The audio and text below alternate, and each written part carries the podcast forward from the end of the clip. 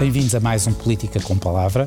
Depois, na última semana, ter conversado com Nelson Souza, o poderoso e discreto Ministro do Planeamento, tenho hoje comigo André de Aragão e Azevedo, Secretário de Estado para a Transição Digital. Tem 48 anos, é licenciado em Direito, tem três filhos uh, e um casamento, o que nos tempos que correm é um facto a registar. Como jovem advogado esteve em Macau, Uh, e assistiu à transição de Macau para a administração chinesa. Esteve 10 anos em Macau. 10 anos depois voltou para Portugal para ser assessor parlamentar. Foi chefe de gabinete do secretário de Estado da Saúde, Manuel Pizarro. Esteve 4 anos no primeiro governo liderado por José Sócrates. E em 2012 foi para a Microsoft. Cinco anos depois uh, foi cooptado para a administração. E uh, em 2019 aceita, ao governo, aceita uh, pertencer ao governo para ser secretário de Estado para a transição digital. Bem-vindo. E, enfim, a primeira coisa que me ocorre perguntar, antes de começarmos a nossa, a nossa entrevista, é uh, o que é que o leva, em, sendo administrador da Microsoft, a aceitar o governo, a aceitar pertencer a um governo, estando a política, enfim, tão tão uh, num, num, num, estado tão complicado para quem aceita pertencer a um governo. Eh, eh, obrigado pelo convite. É exatamente essa noção de que uh, recusar a deitar a toalha ao chão e deixar de, que, de acreditar que é possível vir para a política e servir de facto o país e, e ter de facto o retorno que também existe de, da sensação de estarmos a contribuir para um país que acreditamos como pode ficar melhor por via da nossa, do nosso contributo. Mas aceitou sem dúvidas? Aceitei sem dúvidas. Logo à primeira? Sim. Quem é que o convidou? Foi o, o Sr. Ministro da Economia. Pedro Cisa Vieira. Sim. Sim, porque não é de ânimo leve que se uh, aceita trocar a Microsoft e ainda por cima, tendo uh, passado há um ano e meio, dois anos, uh, ser administrador de uma, de uma empresa tão grande como a Microsoft e tão influente, para ser secretário de Estado. O ministro admirou-se isso não sei, eu não sei. Ele fez-me o convite. Nós tínhamos tido uma conversa prévia uh, em que eu tinha desafiado a que naquilo que era o contributo que ele pudesse dar à orgânica do governo pós-eleições, foi uma conversa prévia às eleições, achava que o governo não refletia em termos de estrutura orgânica aquilo que devia ser um governo preparado para a era digital e que faltava, nomeadamente no Ministério da Economia, uma pasta focada especificamente na transição digital. E depois, quando a seguir às eleições, ele chamou-me, tivemos outra breve conversa e em que ele me disse exatamente isso. Uh, uma vez que nos desafiou agora, é hora de uh, dar o seu contributo e de vir materializar essa visão para a transição quanto digital. Quanto é que, assim, se, se não é uma pergunta muito íntima, mas quanto é que está a perder por mês por ser secretário de Estado? Eh, acho que era deselegante dizer, mas é bastante, de facto. É bastante. bastante. Sim. Portanto, é, é, por, é por amor à República. É, é é por um período de tempo. Este lugar é por natureza transitório e precário. Hum, acho que tem uma dimensão que as pessoas tendem a, desvalorizar. Há, de facto uma dimensão de servir o Estado e de, e de, e de participar naquilo que é a definição do, do, do da, da, estratégia, da gestão do nosso país, que, tem uma, que dá uma grande satisfação. A ideia de podermos contribuir, de pensarmos problemas que são de todos, para os quais toda a gente tem sempre opinião, uhum. mas depois, na hora da verdade, também temos que ser consequentes com ela. fazer parte do jogo quis fazer parte do jogo. Uhum. Sim. E agora, enfim, são, são dois anos e agora este é, vai ser o ano decisivo. Começa, tem essa consciência. Este é o momento em que, de facto, os olhos estão também em si, mais do que alguma vez estiveram, e não pode falhar. Hum, estamos a, a falar de muito dinheiro para distribuir. Quando falamos do plano de recuperação e resiliência, estamos a falar de muito dinheiro e muito dinheiro para, para a transição digital. Verdade. Eu, eu acho que eu não subi a fasquia pelo facto de termos agora um pacote uh, específico que nos dá outros, outro tipo de instrumentos financeiros. O nível de entrega e de energia foi o mesmo desde o primeiro dia, porque tinha a ver com o nível de motivação que eu trazia para vir cumprir esta, esta missão. E, portanto, não, não alterou as mesmas horas de trabalho, que são bastantes, e, e o mesmo nível de, de entusiasmo. Uh, o que sucede agora é que temos, de facto, à nossa disposição ferramentas e instrumentos, nomeadamente financeiros, que nos permitem ser ainda mais ambiciosos mas no essencial, aquilo que foi delineado ao fim de 100 dias como o plano de ação para a transição digital, que fizemos questão de apresentar enquanto desígnio estratégico do governo eh, e área de aposta forte nesta legislatura, nós apresentámos-lo em março de 2020. E, portanto, o que, o que aconteceu foi que logo a seguir entramos em confinamento, uma semana depois, e na prática tudo aquilo que eram os principais eixos estratégicos que nós definimos, nomeadamente a aposta nas pessoas e nas competências, a necessidade de, das nossas. Mantiveram-se. Aliás, tornaram-se ainda mais prementes. O que é que mudou de março para para aqui de essencial? Nada?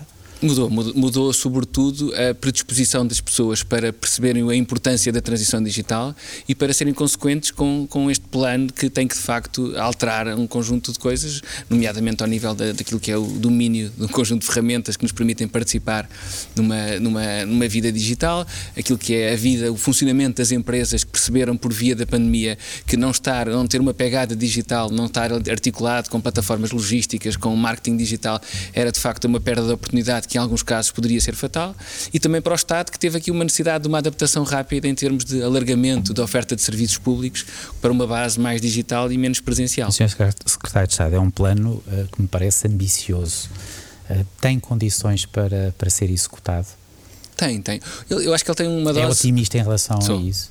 Sou. Acho que tem um equilíbrio. Muitas coisas ficam no papel, é só por isso. Antes de irmos ao concreto e, e, e a eu tive o prazer de, de, me envolver diretamente no desenho do próprio, na construção do plano. Não foi um plano que eu tenha herdado, independentemente de uma das preocupações foi olhar para o que existia. A primeira coisa que fizemos foi um levantamento de todas as iniciativas que existiam e que podiam concorrer para este programa que queríamos que fosse integrado. Uhum. Uh, mas de facto tivemos uma preocupação de um justo equilíbrio entre o nível de ambição e a tangibilidade e a capacidade de o executarmos no prazo de uma legislatura. E definimos um conjunto de medidas emblemáticas, nomeadamente 12, quatro por cada um dos pilares, e, e, neste momento, já em plena execução do programa, o que posso dizer é que temos a expectativa de até final de 2020 ele estar no essencial cumprido. No final de 2021? Sim. Muito bem. O Governo prevê um investimento de 2.858 milhões de euros e para a transição digital do país, mais de metade dos fundos, creio que são 58%, devem ir para a modernização da administração pública. Esses números não, estão, não são exatamente assim. Portanto, isso é a fatia específica de transição digital a 100%, de, das componentes que uhum. estão a 100% alocadas à transição digital. O valor que verdadeiramente no conjunto do PRR eh, contribui para a transição digital é basicamente o dobro. Estamos a falar de 5.300 milhões de euros, porque as outras componentes, seja na transição climática, seja na resiliência, claro, claro, também têm muitos projetos que dependem de tecnologia e, portanto, concorrem com. Que dependem de si também. Portanto, estão...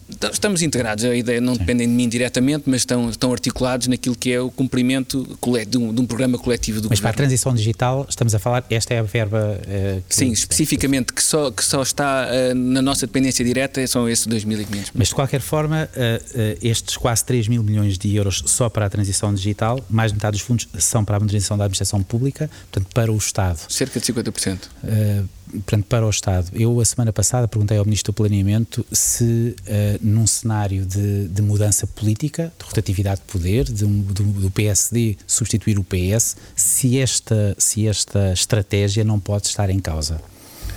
Um, julgo que não, exatamente pela preponderância do apoio, uh, uh, do, do, apoio ao Estado em detrimento. Uh, não, mas por dos, isso é que eu referi, privados. não estamos a falar só de um, de um total de 2.500, estamos a falar de cerca de 5.300 milhões de, euro, de euros afetos à transição digital. O que significa que, relativizando o peso relativo que tem a administração pública no conjunto das verbas para a transição digital é de cerca de um terço. Estamos a falar de cerca de um terço e não dos mais de 50%, como tem sido na prática uhum. partilhado. Mas diria que é, é indiscutível que a administração. É essa a imagem que tem tem, passado. É verdade, é verdade. Mas que, que, importa aqui também esclarecer, porque o peso relativo é expressivo, mas não é tão, tão, tão pesado como aquilo que tem sido partilhado.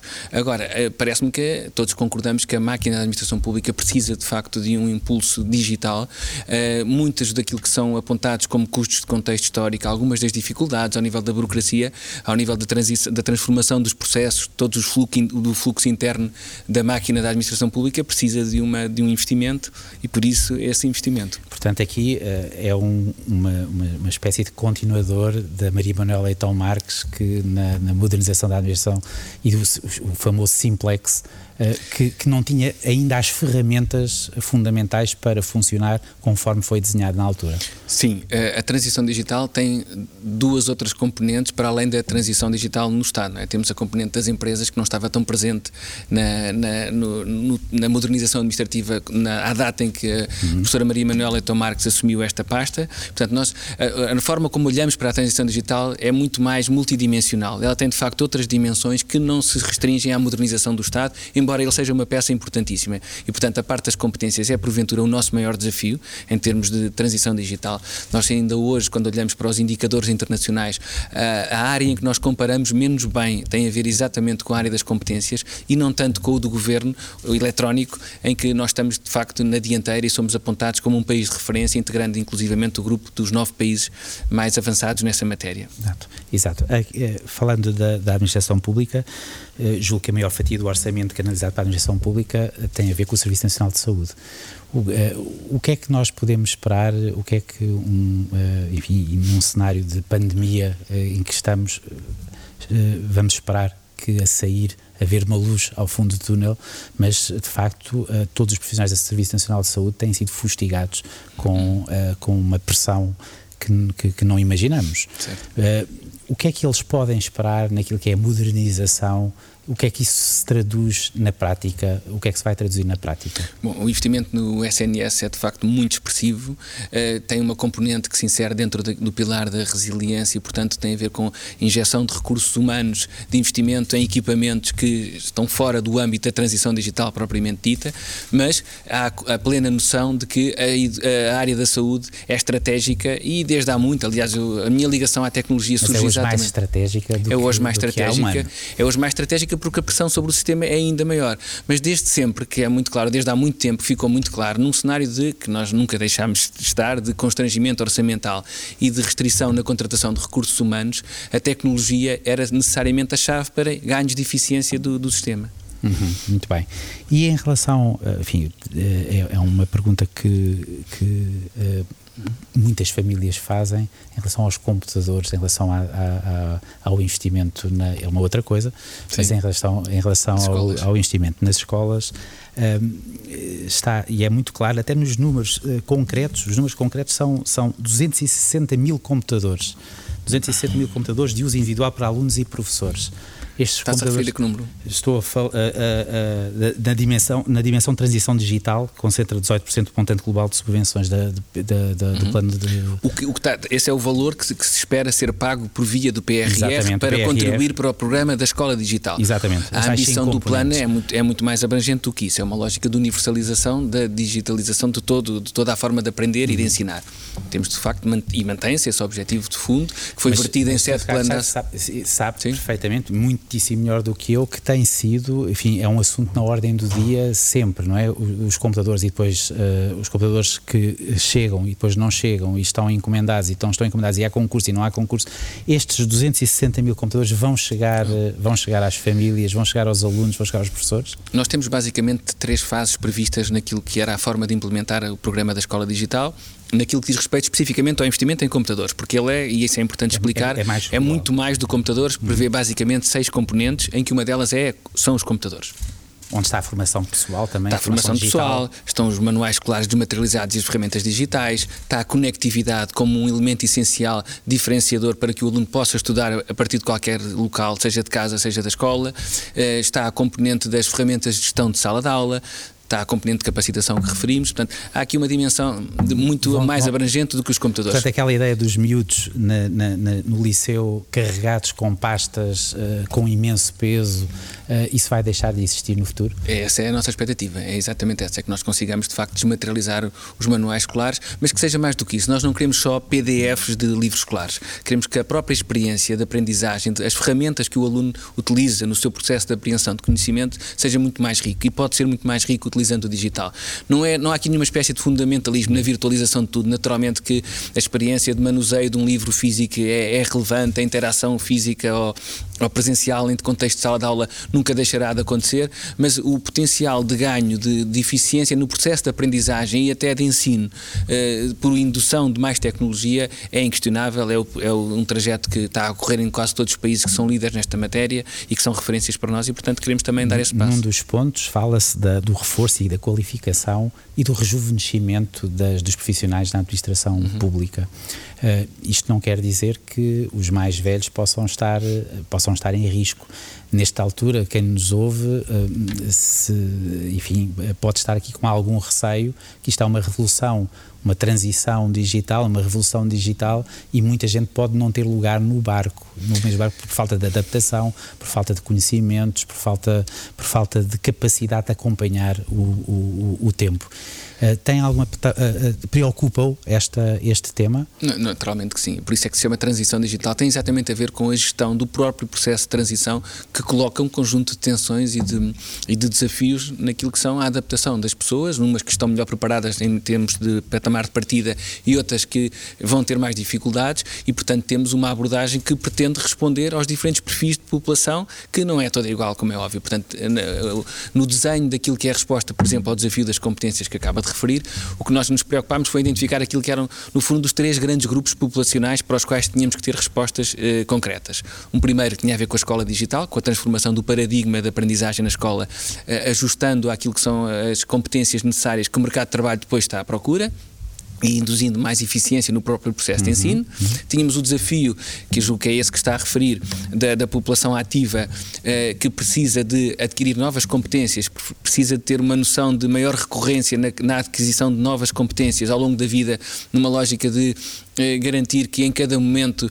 há uma aprendizagem dinâmica que está ajustada com aquilo que é a dinâmica do próprio mercado de trabalho. E depois tínhamos uma terceira dimensão que é a da info-exclusão das pessoas que em termos de prevalência, são de facto, corresponde às faixas etárias mais, mais velhas, mas que se encontram em todas as idades. Ainda hoje há pessoas que, com 20 e tal, 30 anos, não sabem, nunca utilizaram claro, a internet. Claro, encontramos. Claro. E há pessoas Portanto, com 60 anos que, que são perfeitamente à vontade. Portanto, há de facto essa, esse critério de prevalência nas, nas faixas etárias mais avançadas, mas a resposta é integrada, sempre neste momento, cerca, os dados são muito recentes do Eurostat, já relativos a 2020, portanto, já pós-pandemia, e o que encontramos é uma redução muito significativa da, do número de pessoas que nunca utilizaram a internet. Nós tínhamos em, no início de 2020 18, 22% da população que nunca declarava nunca ter utilizado a internet, no final de 2020 temos 18%, ou seja, baixámos 4 pontos percentuais, quando ao nível europeu se baixou 1% em termos de média. Ou seja, convergimos nesta matéria uhum. e encurtámos muito o fosso naquilo que era o nosso maior, uh, o nosso maior gap de, de competências, era as competências. Com a experiência que tem e também de alguns anos a trabalhar e a pensar sobre, sobre, tudo, sobre tudo isto, este é um período fascinante, mas assustador da história também. Não só por causa disto, mas para muita gente é assim. Uh, dentro de 5 anos, 10 anos, provavelmente esta, esta transição, esta revolução digital, aliada a outras revoluções que estão a acontecer ao mesmo tempo, uh, vão, uh, vão, vão fazer com que automaticamente deixem de existir uma série de profissões que muita gente tem ou tinha como profissões para a vida. Uhum. Uh, existe da parte do governo uma, uma, uma preparação para a requalificação, um investimento para a requalificação dessas pessoas?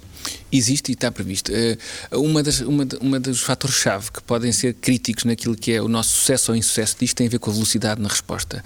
Uh, é indiscutível que vai haver impacto, a automação no mercado de trabalho vai deixar algum impacto que é negativo por perda de algumas profissões ou postos de trabalho, mas há um. Vão desde as caixas de supermercados, que provavelmente em dois, três anos poderão podem, deixar de podem existir. desaparecer. Uh, mas não sei se será tão rápido, mas há claramente uma necessidade de um ajustamento. Mas há um enorme potencial que será tanto maior quanto mais cedo nós sejamos capazes de reagir e de criar as condições para tirarmos partido do processo de digitalização. E por isso é que temos que nos antecipar e estamos a fazê-lo.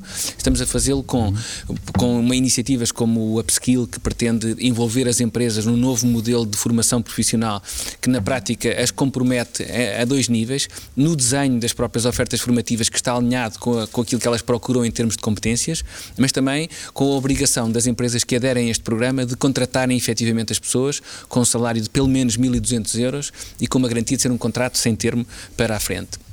E depois iniciativas como a que temos, que chamamos de Emprego Mais Digital, que em que juntámos as grandes confederações e o que lhes pedimos foi identifiquem as vossas necessidades, vamos olhar para o mercado de trabalho e perceber o gap de competências que existe, vamos atualizar tudo o que são ofertas e currículos formativos na área das competências digitais e esse é um trabalho de fundo que foi muito relevante e que nos ajudou também a arrumar a casa. Foi trabalhar com a Agência Nacional de Qualificação, com o Instituto de Emprego e Formação Profissional para atualizar tudo o que são ofertas formativas, para garantir que estamos exatamente alinhados entusiasmados com 2021 em termos do que é que em estamos relação, a oferecer. Em relação às empresas, em relação às empresas, o que é que podem esperar se tivesse que escolher uma ação que vai mudar a vida das pessoas e a percepção que temos do nosso país uhum. e do próprio mundo, o que é que escolhia imediatamente? Uh, não, não em, relação, em relação às empresas, falámos da administração pública, das várias ações que estão pensadas para a administração uhum. pública uhum. e em relação às empresas. É, não, é, é muito engraçado. Nós, nós, tendemos a ter uma a achar que são realidades completamente estanques. diferentes e estanques, mas que são assim muito mais diferentes do que na realidade são. É muito interessante nós repararmos, por exemplo, num, num dado que é o número de empresas que declara não ter a mínima noção do que é que vai fazer em termos de transição digital, que ronda os 23%, é exatamente o número que tínhamos no início de 2020 de população que nunca utilizou a internet. É, é, nós temos de ter a noção de que as empresas são pessoas, em última claro. instância, e, portanto, tudo aquilo que é a representação da nosso, do nosso tecido eh, populacional está vertido também em termos de, de ecossistema empresarial. E, portanto, eh, e mesmo e existe, de... aliás, uma coisa, um preconceito em relação existe. ao Estado. Existe. É que uh, nas empresas funciona muito melhor, Exato. nas empresas privadas funciona muito melhor com pessoas muito mais preparadas. E, não, e os dados objetivos não confirmam essa tese. Os dados mostram-nos que, do ponto de vista de governo eletrónico, é onde nós estamos mais adiantados e comparamos melhor internacionalmente, por oposição a algumas das nossas empresas, não quer dizer que não, tenhamos, não estejamos em todas estas frentes a caminhar e a convergir e, em alguns casos, a, a suplantar aquilo que é a média europeia.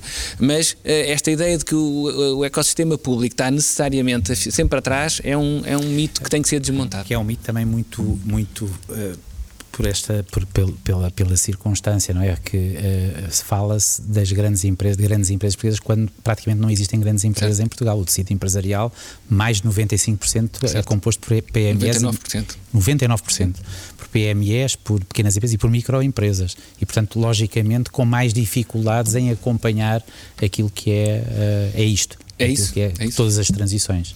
Certo, mas uh, o, o, desafio aqui está sobretudo na, na, ao nível das, das competências, garantirmos que em todas as empresas, de facto, as pessoas muniram-se daquilo que são as competências para conseguirem responder num contexto digital. Isso implica coisas como perceber que o marketing hoje se faz de formas completamente diferentes. Se faz com compra de espaço digital, por oposição a formas tradicionais. Isso coloca outros problemas ao nível de sustentabilidade, de modelos de negócio da própria imprensa, do jornalismo, de fontes de, isentas de de informação, porque de facto há aqui um afunilamento de, de, ou um canalizar de, daquilo que são recursos que provêm de, do marketing para algumas poucas empresas. Isso é um desafio que se coloca mais globalmente, ehm, mas, mas eu, eu, diria que, sobretudo, é preciso garantirmos que, quer ao nível dos colaboradores das empresas, quer ao nível das lideranças, há de facto uma, um conhecimento do que é que é esta realidade e de como é que se responde a esta nova realidade, e depois a adaptação dos próprios modelos de negócio das empresas, isto também vale para o Estado, a própria forma de prestação de serviço, não de modelo de negócio, mas de modelo de serviço público, que tem que corresponder a uma expectativa uh, que, que, as pessoas têm em 2021, que seja desmaterialização de processos, que seja simplicidade no, na experiência do utilizador, uh, que passa por. Um, uma, uma forma de, de, de, user experience em que, em que a pessoa de facto seja no, esteja no centro da preocupação do serviço que é disponibilizado e não tanto uma lógica mais de processo. uma lógica amigável para as Exato. pessoas também. Uh, embora hoje o mundo seja um mundo, há pouco falava de, e utilizei a palavra assustador, Uh, e desafiante e fascinante ao mesmo tempo. Na China, que conhece bem, esteve 10 anos em Macau, uhum. mas hoje, se estivermos em Xangai ou Pequim uh, ou noutra grande cidade chinesa, praticamente percebemos que não existem notas, não existe dinheiro, não, não existe dinheiro a circular. Uh, e portanto, aqui esta ideia de que o dinheiro hoje, não, não, não, nós não temos dinheiro, temos a informação que temos dinheiro, é tudo informação. Uhum. Uh, isto transforma o mundo num mundo muito virtual e portanto muito pouco muito pouco material muito menos material esta não, não, falamos da transição falou há pouco da transição e, e, mas mas não estamos a caminhar demasiadamente depressa. Uh, este uh, não se tem que ter cuidado cuidados redobrados para que eh, sobretudo sendo uh, estando num governo de esquerda para que não fique ninguém de facto para trás Acho que não, acho, acho mesmo que não, com toda a sinceridade. Acredito honestamente que uh, temos é que dar passos muito concretos e muito claros e saber exatamente o que é que queremos fazer e quais são as, as linhas vermelhas em relação às quais nós não queremos ultrapassar. Uh, o exemplo que deu na utilização da experiência com a utilização de dinheiro, acho que só facilita a vida, é indiscutível. É mesmo nós que em Portugal usamos cada vez menos dinheiro, quer dizer, entre o MBWays e, e pagamentos por home banking, quer dizer, a pessoa na realidade, o levantamento na máquina está a ficar cada vez mais obsoleto, porque na realidade até para pagar pequenas quantias é possível hoje recorrer ao nosso telemóvel. Mas é uma minoria que o faz ainda mas é uma minoria que, que, rapidamente se transformará numa maioria desde que nós criemos e os ajudemos nesse processo de transição. Um, e acho que é desejável porque liberta-nos de, de, outro tipo de riscos e de outro tipo de preocupações. O manuseio de, de, de, dinheiro em si mesmo não é, não é nada que acho que faça sentido preservar. Noutras áreas, aí sim acho que temos que ter de facto linhas vermelhas e outros perigos, e, e, e há dinheiro uh, pensado para investir, por exemplo, contra os crimes de cibersegurança, por exemplo.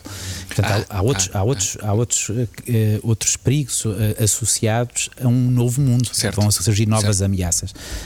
há pouco, há uns meses, falava com um agente da Polícia Judiciária especializado, Sim. um dos poucos especializado nesta área e, e, e continua e, e, a opinião dele era que de facto ainda estava ainda estávamos atrás dos ladrões eh, estávamos uh, uh, não existia ainda a capacidade e o investimento para conseguirmos perceber as ameaças que neste momento se têm que travar e não me parece que esta verba de cibersegurança em relação à cibersegurança seja, se calhar, a suficiente para perceber o que é que poderá acontecer. Há aqui dois para níveis. Perceber de... e para, para, para acautelar-nos. Sim. Há aqui dois níveis de discussão. Uma tem a ver com aquilo que são as grandes ameaças, aquilo que é a própria geopolítica, que hoje é feita numa base de uh, riscos e ameaças de cibersegurança, em relação à qual, de facto, os níveis de investimento são de facto estratosféricos e que muito poucos países, à semelhança do que acontece com o armamento pesado, poucos países podem estar numa guerra nuclear ou, ou a, na corrida sobre armamento nuclear, porque na realidade eh, não é acessível a qualquer país. Há muito poucos países e sabemos que é um grupo restrito. Outra coisa diferente é nós garantirmos que, do ponto de vista da prática corrente, das nossas empresas, da maturidade digital, digital das empresas e das pessoas, nós criámos as condições para que haja um standard mínimo de exigência que nós queremos garantir. E por isso é que a verba que está prevista em, em sede PRR para cibersegurança tem exatamente como objetivo criar esta noção de selo de certificação que garanta okay. não só a aprovação de normas de orientação sobre o que é que é então cumprir com esses requisitos, que requisitos são esses, que nos colocam num patamar de segurança, sendo que há sempre risco, mas isso o risco existe no mundo virtual e no mundo físico. Mas o que queremos é de facto definir um standard de exigência que nos coloca, enquanto pessoas e enquanto organizações, no nível de segurança e de risco mínimo. Ainda vamos correr o risco de ter saudades dos que roubavam bancos, não é? não sei. Ah, ladrões vai continuar a haver sempre. Sim, isso vamos Sim. ter. Falar de ladrões. Senhor Secretário de Estado, uh, o que é que pode correr mal? assim, nos seus, quando pensa, oh, uh, e certamente que pensa sobre o assunto, para tentar, para tentar controlar o que é que pode correr mal, um, o que é que pode verdadeiramente correr mal? O, como eu referia no início, um dos fatores críticos tem a ver exatamente com a capacidade e com a velocidade, a agilidade de resposta em que nós implementamos esta estratégia. Se nós nos atrasarmos muito na sua implementação, vai ser com certeza um fator negativo para aquilo que é a competitividade do país e das organizações portuguesas. E, portanto, se há um risco que eu identifico, é um risco de algum atraso na capacidade de implementação e de cumprimento do cronograma. Estamos a trabalhar para que isso não aconteça e, portanto, acho que esse é o maior risco, hum, mas eu acho que também não, vive, não devemos viver obcecados com o risco do que é que pode correr mal. Essa é uma das aprendizagens que eu, por acaso, trago da, da experiência da, da, privada, que é, eh, é normal que em projetos que são altamente disruptivos, que são altamente complexos, que haja coisas que vão correr menos bem. E esta nossa obsessão com o que é que corre mal, com o apontar de culpas, faz com que muitas vezes bloqueemos aquilo que é a nossa capacidade de, de, de galvanização de, para as pessoas para um projeto que é construtivo, mas que tem riscos. O, Ministro do Planeamento, a semana passada, dizia-me que, bem, eh, provavelmente estamos a falar de 2, ou 2 a 3% de, de fraudes. De, e, portanto, é aí que nós temos que atuar e temos que atuar rapidamente e temos que estar preparados para. Mas até desse ponto de vista, eu acho que o risco maior não é tanto da fraude, acho que é mesmo na capacidade de execução dos projetos que são altamente exigentes. Quando nós olhamos para aquilo que é, que são os instrumentos financeiros que vamos ter na próxima década à nossa disposição, a minha preocupação não é tanto com a fraude, haverá sempre, há sempre uma pequena minoria de, pessoas que infelizmente não estão de acordo com os padrões éticos que nós gostaríamos, uhum. mas não é isso que faz o grosso da coluna, não é isso que deve marcar aquilo que é a ambição e a exigência. Acho que é sobretudo a nossa capacidade de discussão. Isso preocupa mais e é aí é que eu acho que nós jogaremos o sucesso ou o insucesso da transformação do país para o nível de ambição que estamos, a colocar em cima da mesa, que é muito elevado, de facto. A capacidade de executar aqueles fundos alinhados com as iniciativas que nós ali definimos coloca uma enorme pressão em termos de uh, capacidade de execução. É muito, muito pesada, de facto. Uhum. Muito bem. Fala também, enfim, é, é, óbvio que terá de ter, para a execução de algumas destas, destes, destes projetos, uh, terá de ter também aqui uh, uh, uma, uma colaboração com, com as operadoras, com as operadoras e com, com, o regulador. Sim. Operadores e regulador que estão em guerra. eu sei que, não, não, enfim, não, não, não, não é a sua tutela, não. ainda bem, não é, neste caso, mas, mas é um problema, pode ser um problema para a execução de alguns destes projetos? Olha, nós, nós temos um, um quadro jurídico-constitucional que prevê a existência de entidades reguladoras com independência, com autonomia, e acho que é desejável que assim seja, e portanto têm competências próprias em relação às quais a interpretação é deles e o procedimento, a forma como exercem essas competências, eh, terá que ser sacada a essas entidades.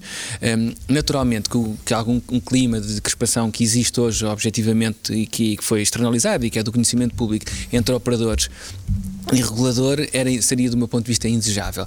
Eu gostava mais uma... é uma forma simpática de Sim. colocar. Uh, mas eu gostava de pôr mais uma vez a tónica naquilo que é a dimensão mais positiva. Não, eu não queria ser uh, excessivamente otimista, mas na realidade o que, temos hoje, que estamos hoje confrontados é com um procedimento de leilão de 5G que está a decorrer, que está numa fase muito adiantada, que nos vai permitir ter de facto ofertas que já estão na prática a ser anunciadas do ponto de vista comercial a curto prazo e, portanto, uh, no fim de tudo isto, depois de muito ruído nos uhum. mídias, o que nós vamos ter de facto, e isso é que me preocupa que, que aconteça efetivamente, é a disponibilização de um serviço de 5G e, sobretudo, também a universalização do 4G quer do ponto de vista de cobertura populacional, quer do ponto de vista de cobertura territorial, porque isso é que está em linha com a nossa visão de integração, de não deixar ninguém nem nenhum território para trás.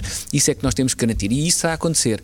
Agora, aquilo que é a dinâmica de litigância ou de. de e é mesmo litigância na prática, é. porque o assunto está em tribunal, tá. vários tá. dos problemas Sim. que tem, tem, tem. Tenho aqui uh, algumas perguntas de, que nos deixaram para, para si e foram, e foram algumas e algumas bastante interessantes. Carla Pereira pergunta-lhe se a transição que urge é essencialmente de mentalidades ou de ferramentas tecnológicas é claramente de mentalidades. As ferramentas tecnológicas neste momento são uma commodity, são uma coisa que, que é um não problema. Percebeu-se agora, concreto com a pandemia, uma, houve quase uma universalização da utilização deste tipo de ferramentas. Pessoas sem nenhuma espécie de enquadramento, sem nenhuma espécie de apoio na qualificação conseguiram adaptar-se, porque houve também um trabalho muito de, de há largos anos eh, das próprias empresas que, no, com o objetivo de democratizar o acesso e com interesse comercial, fizeram com que fossem de facto muito simples de utilizar este, este tipo de ferramentas, naquilo que é a sua versão mais básica. E, portanto, o desafio é sobretudo de mentalidades. O que, os desafios maiores com que eu me confronto mais na minha atividade diária de mobilização para esta causa têm a ver com resistências de mentalidades, de cultura de organizações que ainda não estão e não com tecnologia. A tecnologia é o menor dos nossos problemas, as pessoas é que são a chave do sucesso ou do insucesso da, das políticas. Mesmo na sua equipa? Não, na minha equipa não. Pois a minha equipa escolhi eu. Mal fora. Na minha equipa escolhi eu. Não, não tenho esse problema. Ok. Bem, o Jorge Jesus também escolheu a equipa dele e não está a correr bem. Uh, Miguel Silva, uh, quais os passos previstos para a digitalização das empresas uh, instaladas no interior?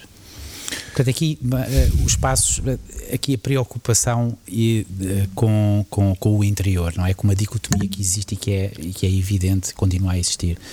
Mas, mas é, ainda bem que toca nesse ponto, porque é, este é exatamente um dos, um dos aspectos que eu acho mais interessantes do impacto pode ser positivo da digitalização.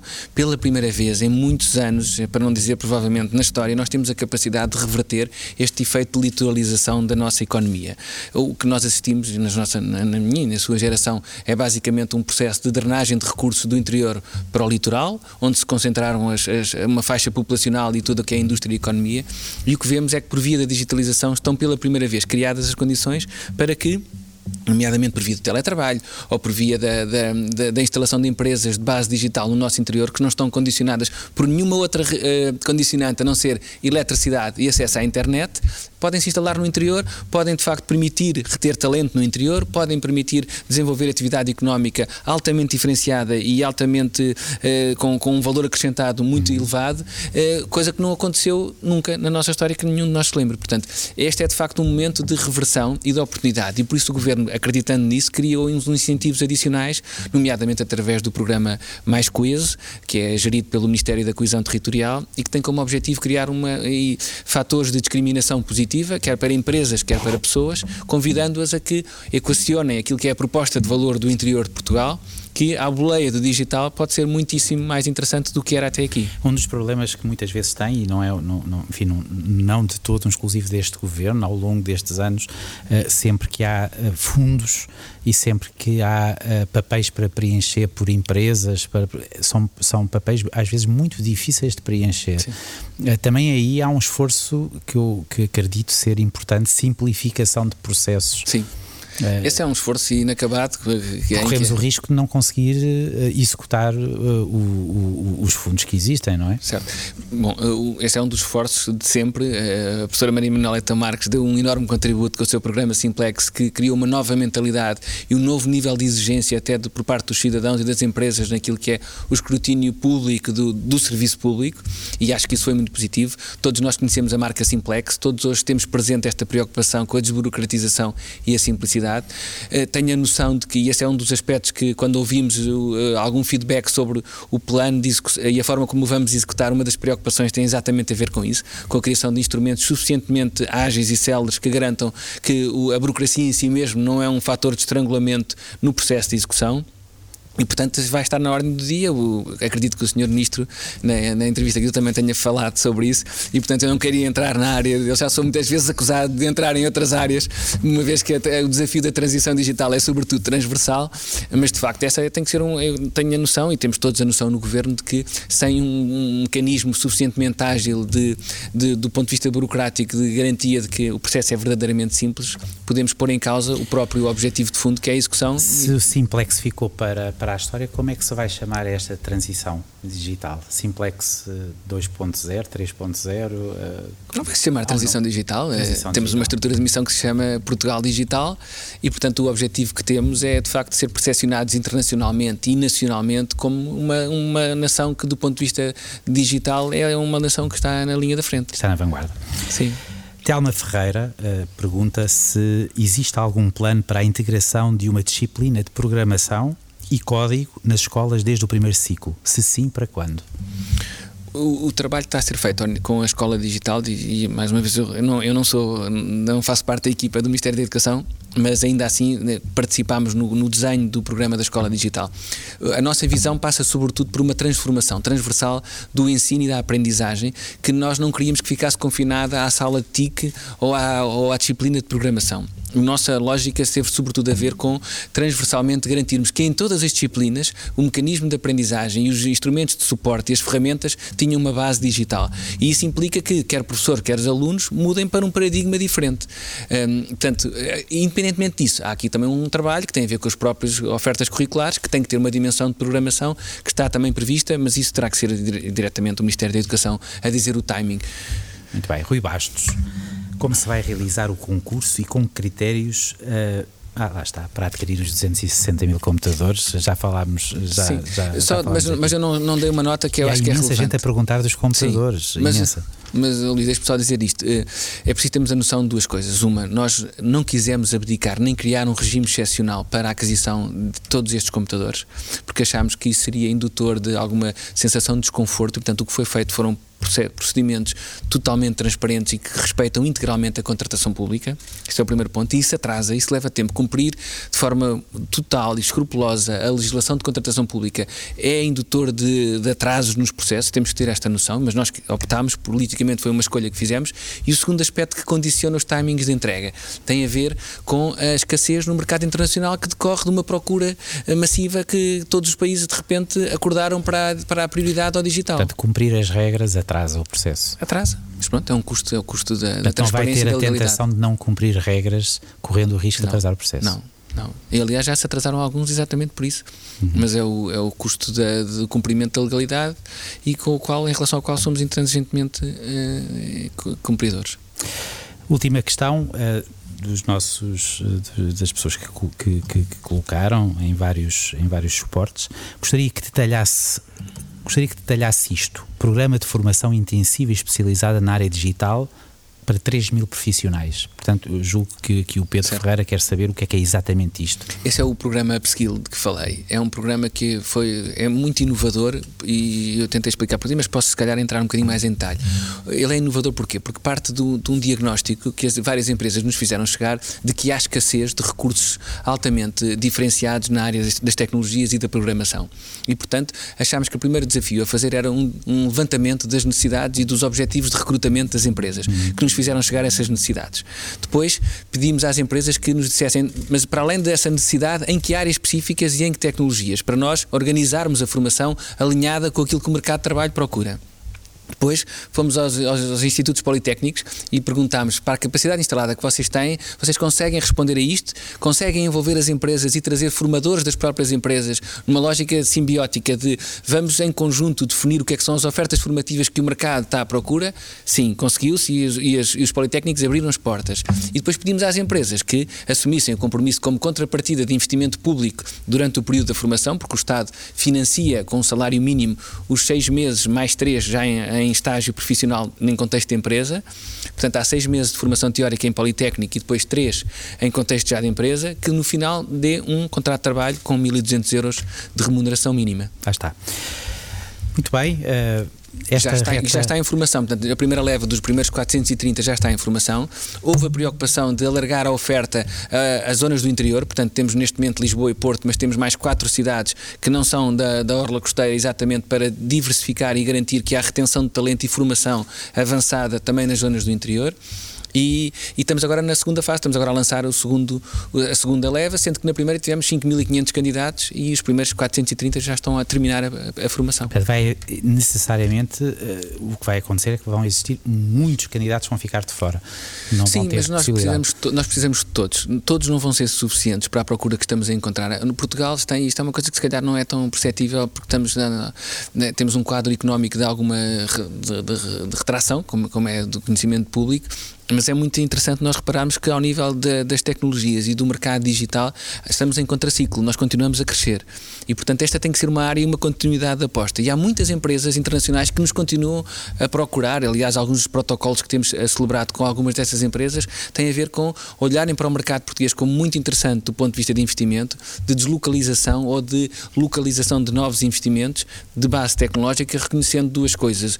Uma, a qualidade do talento e da formação que é oferecida em Portugal, que é de facto facto superior à média europeia e à média mundial, e segundo, a qualidade das nossas infraestruturas e da nossa qualidade de vida em Portugal. E o perigo de, todas estas, de muitas destas pessoas terem que sair de Portugal para conseguir emprego, é um perigo, que é um perigo real. Temos que ter a noção de que eh, o conceito de fronteira, como a gente o conhece, no mundo digital não é tão claro. Há aqui um esbatimento de fronteira que tem um salto que é uma conta corrente. Nós temos hoje a possibilidade das nossas empresas irem recrutar fora e, em última instância, estarem a recrutar recursos que estão a trabalhar para empresas portuguesas noutros, noutras geografias. E isso é uma enorme oportunidade para as nossas empresas que muitas vezes não encontravam no mercado nacional os recursos com o nível de diferenciação e de especialização que procuravam. E é também o risco de mas que é um risco que pode também ter um efeito benéfico, que é nós temos agora uma concorrência internacional face àquilo que é a qualidade do nosso talento. E, portanto, ou remuneramos de forma correta, ou valorizamos o fator trabalho com aquilo que é o seu efetivo valor de mercado, ou corremos o risco dessas pessoas irem procurar. E, portanto, aqui a transição digital é inevitável. É inevitável. Mesmo que não quiséssemos, perderíamos o comboio.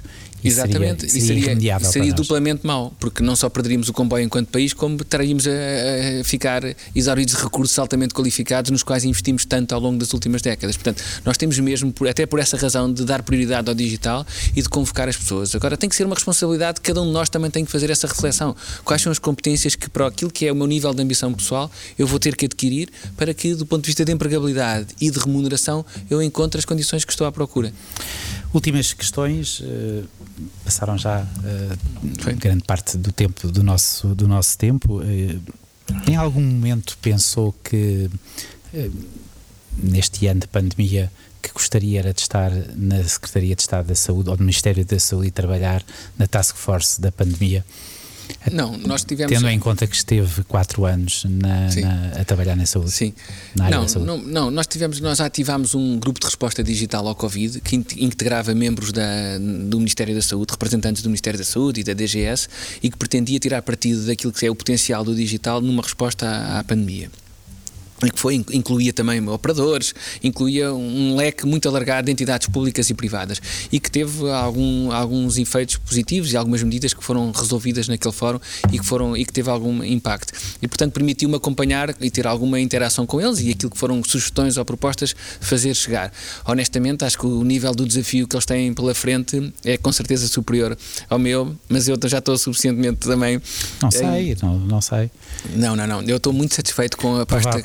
Provavelmente, se a eficácia for grande, ninguém, ninguém, vai, uh, ninguém vai olhar para si, mas se a eficácia não for, uh, acaba por ser o nível de dificuldade e de exigência vai ser e de disposição pública será, será parecido.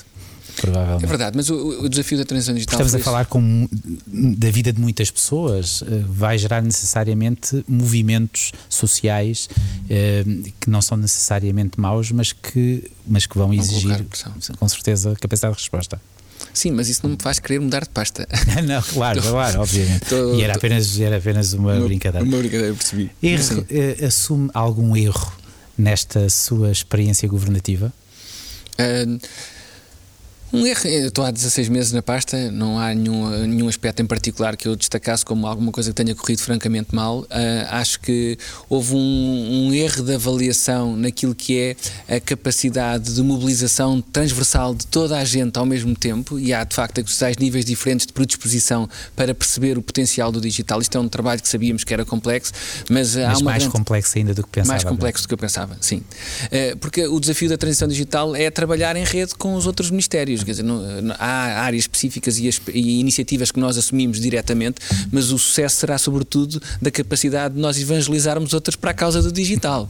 É isso que estamos a falar. E portanto, nessa medida, eu dependo imenso de, da capacidade de uh, o tema da transição digital ser uma prioridade para as outras áreas governativas. E às vezes isso acontece, às vezes acontece menos.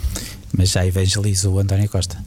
Acho que sim, por isso, é que ele, por isso é que ele criou uma pasta específica para isto. Mas ele já estava evangelizado. Quando, quando eu fui convidado, já estava criada a pasta. Julgo que sim.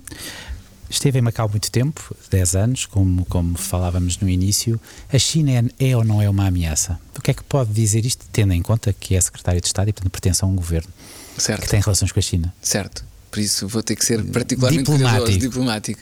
Um, acho que há, há, um conjunto de dimensões que o, que o, que o digital uh, traz para a ordem do dia que tem a ver com riscos ao nível de que falámos já da cibersegurança, ao nível das, das limitações das liberdades individuais, ao nível da, de ameaças e de, e de um novo tipo de riscos na relação entre Estados, uh, ao nível do modelo de sociedade que em última instância nós queremos promover e, que, e com o qual eu não me identifico em relação à China, mas identifico-me em relação àquilo que é o modelo europeu e por isso naquilo que foi o contributo, e agora em, em concreto na presidência portuguesa da União União Europeia, queremos puxar por um aspecto que, nós, que eu entendo pessoalmente, e julgo que o Governo no seu conjunto também entende, que é o, fator, o maior fator competitivo que a Europa pode trazer e que tem a ver com o digital, que é esta ideia do, da referência na dimensão ética, o que nós chamamos do European Way of Doing Business, que tem a ver com esta dimensão ética, o parceiro confiável com quem os outros países, as outras geografias, várias empresas internacionais podem olhar e que sabem com o que é que contam. E, portanto, quisemos fazer duas coisas. Uma, abrir uh, a discussão e criar um, um, quadro de fundo de uma declaração de Lisboa que queremos assinar em junho deste ano, uh, que é encerrar, no fundo, a Agenda Digital Europeia de, da presidência portuguesa, em que queremos uh, manifestar o compromisso da Europa com esta dimensão ética e queremos abri-la a outras geografias, a outros países de fora, que, para que olhem para a Europa nesta lógica de este é o parceiro com quem eu quero estabelecer relações por oposição aos nossos concorrentes diretos, Estados Unidos e China. Portanto, há aqui um fator fator diferenciador que muitas vezes tem sido percepcionado ao contrário, que é a Europa excessivamente reguladora, pouco amiga da inovação quando o, o, a história tem que ser contada, a narrativa e, é o contrário. Fala, fala, é a Europa referência de valores, é a Europa que respeita os direitos individuais. Isso é um ativo que ninguém tem. E, portanto, como o temos, temos que o pôr na linha mas, da frente. Mas, mas, sabendo, conhecendo e conhecendo bem um lado e outro, uh, os europeus percebem a China? Acho que percebem mal. A China é um, é um continente, tem, é muitíssimo complexo. Eu vivi 10 anos e conheço uma ínfima parte. Vivi Fala chinês? Não, conseguia de, de ter uma conversa mínima para fazer a minha vida, uh, mas eu falava cantonense porque é o que se falava em Macau. Portanto, é um Macau, é uma China uh, mitigada com uma influência europeia muito forte, não é? Como sabemos, eu, eu cheguei a Macau em 95 ainda com a administração portuguesa, fiz a transição em 99 e depois fiquei mais 6 anos. Mas dominava o suficiente, não era fluente, mas conseguia, conseguia desenrascar a minha Gosta vida de ficção científica? Não particularmente. Tive uma fase que sim, ali no final da minha adolescência, mas depois desinteressei-me. E, e leu, pergunto-lhe, embora julgue que certamente que leu O Triunfo dos Porcos, sim. George Orwell. Sim. Uh, aconteceu mesmo, aconteceu mesmo aquilo que Orwell escreveu? Não, não, aconteceu mesmo aquilo que Orwell escreveu, mas acho que nos interpela as nossas consciências e a, e a, nossa, e a nossa a forma como estamos na vida a pensarmos que há de facto riscos que são permanentes e que, independentemente dos diferentes contextos políticos ou históricos, que há sempre ameaças que estão à, à, porta. E, portanto, nunca podemos baixar a guarda quando está em causa a democracia, quando estão em causa direitos. E por isso também no início quando me perguntou porque é que também tem esta vontade, de, este prazer em, em, em servir o meu país, tem a ver também com isso, com, com considerar que é muito importante cada um de nós, em algum momento da nossa vida, dar o nosso contributo para um modelo de sociedade que nós achamos, pelo menos eu pessoalmente acho que é saudável e, e em que eu quero viver. Ainda tem livros físicos em casa? Tenho só livros físicos, para lhe ser sincero, a experiência do e-book é daqueles casos em que eu acho que o digital não acrescenta assim tanto. Eu acho que a experiência do manuseio do livro, de folhear e de, e de ler em papel físico, para mim, é, faz a diferença toda. E DVDs? DVDs tenho-os guardados, não utilizo e, portanto, não. não ouço, mas aí confesso, em matéria de música, uso a plataforma do, do Spotify. DVDs nunca fui muito fã. Agora há as plataformas das, das Netflix e, de, e do resto, portanto, consumo por aí. Muito bem. Disse ao ministro, ao ex-ministro das Finanças, Mário Centeno, que no futuro o Orçamento de Estado não iria numa pen. Uh, porque estaria logicamente na nuvem, não é? No, Sim. Uh, no, no, no, sistema. Uh, ainda vai acontecer esta, nesta legislatura? Não ir numa pen? Não sei. O que lhe posso dizer é que uh, isso, eu fiz esse artigo em jeito de, de, provocação e de brincadeira com o Sr. Ministro, na altura o Ministro Mário Centeno, porque tinha a noção de que nós estávamos a, a, perder uma oportunidade que, entretanto, também já resolvemos, que tinha a ver com a necessidade de uma definição de uma estratégia de adoção de cloud na administração pública. Ou seja, há aqui uma ferramentas que são instrumentos básicos de transição digital que induzem muita eficiência e que estavam a ser relegados para um segundo plano e, portanto, a ideia de uma PEN como um fator de modernidade, na realidade estava datado e já não correspondia àquilo que é uma prática, uma boa prática do ponto de vista de, de utilização da tecnologia inteligente. Uh, no meu gabinete nós temos tudo em cloud, nós não temos, não há processos físicos, não. é tudo, não, é tudo feito de forma desmaterializada e portanto nós temos folders partilhados, temos pastas partilhadas, todos os documentos são coeditados e, são, e estão disponíveis no meu telemóvel, estão disponíveis no meu, no meu computador.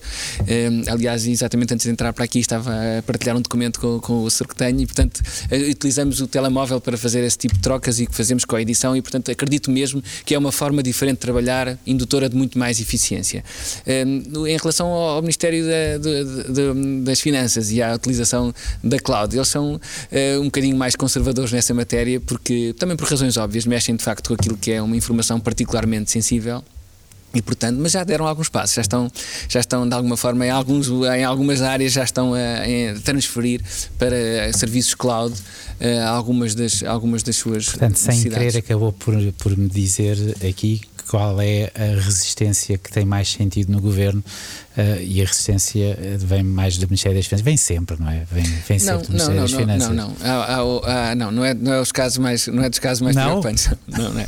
É, é, com o Ministério das Finanças, é, o, o tema é o de sempre, é o da gestão centralizada de, dos recursos financeiros que tem que ser feito para de facto garantir os níveis de execução e de rigor na, no controle orçamental que assistimos nos últimos anos. Nós não podemos querer, por um lado, controle orçamental à décima de ponto percentual e depois eh, mãos largas naquilo que é despesa, portanto é normal que haja de facto esse controle muito apertado e centralizado, portanto é sobretudo ao nível do controle apertado que as finanças fazem e não tanto na adoção de tecnologia. Gosta de Daft Punk?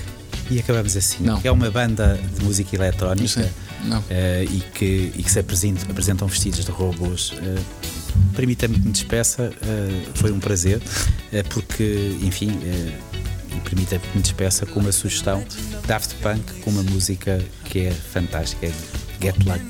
É isso que eu lhe desejo. Boa Muito sorte, obrigado, obrigado. Vou precisar de alguma também, embora acredite na, na energia e na motivação, mas sem sorte nunca se consegue nada, portanto agradeço-lhe também esses votos. Obrigado. Foi um, um prazer também. Obrigado.